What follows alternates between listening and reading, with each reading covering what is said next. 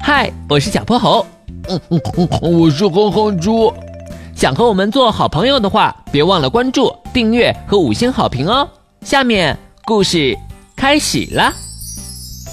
小泼猴妙趣百科电台，是谁打败了大鳄鱼？哎呦，哎呦，哎呦！小泼猴和哼哼猪穿着厚厚的防护服，行走在一片热带雨林里。小泼猴，前面是条河，咱们过不去了。谁说的？你按一下这个按钮。这是啥呀？哎呀妈呀！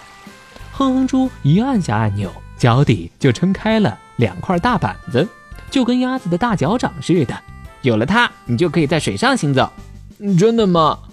哼哼猪小心翼翼地往水面迈了一步。哇塞，真的可以！ 你看我给你表演一个轻功水上漂。他卯足劲儿往前跑了几步，没想到一个左脚绊右脚，啪叽摔进了水里。我的妈呀！救命！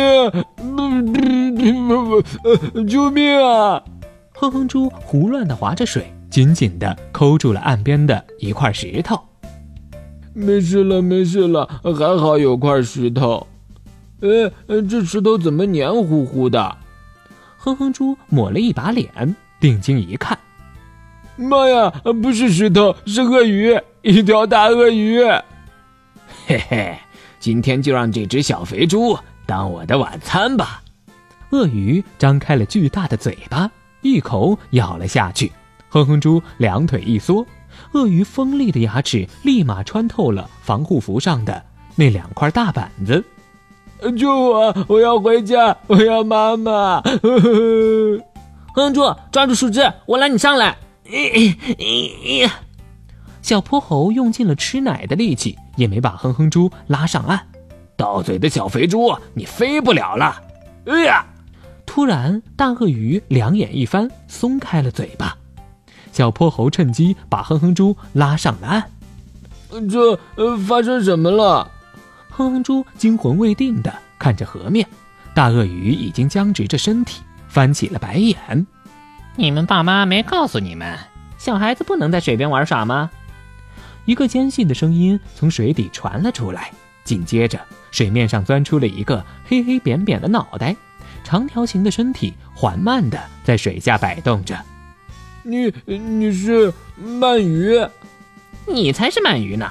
鳗鱼能打得跑鳄鱼吗？我是电鳗，要不是刚刚我恰好经过，你就没命了，知道吗？原来是您救了我，谢谢鳗鱼。呃，不对，电鳗大哥。电鳗大哥，您刚刚是怎么把鳄鱼打跑的？难道你会武功？我可不会什么武功，不过我会放电。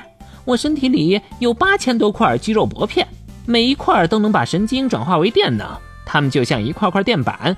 八千多块电板一起放电，就会产生很高的电压。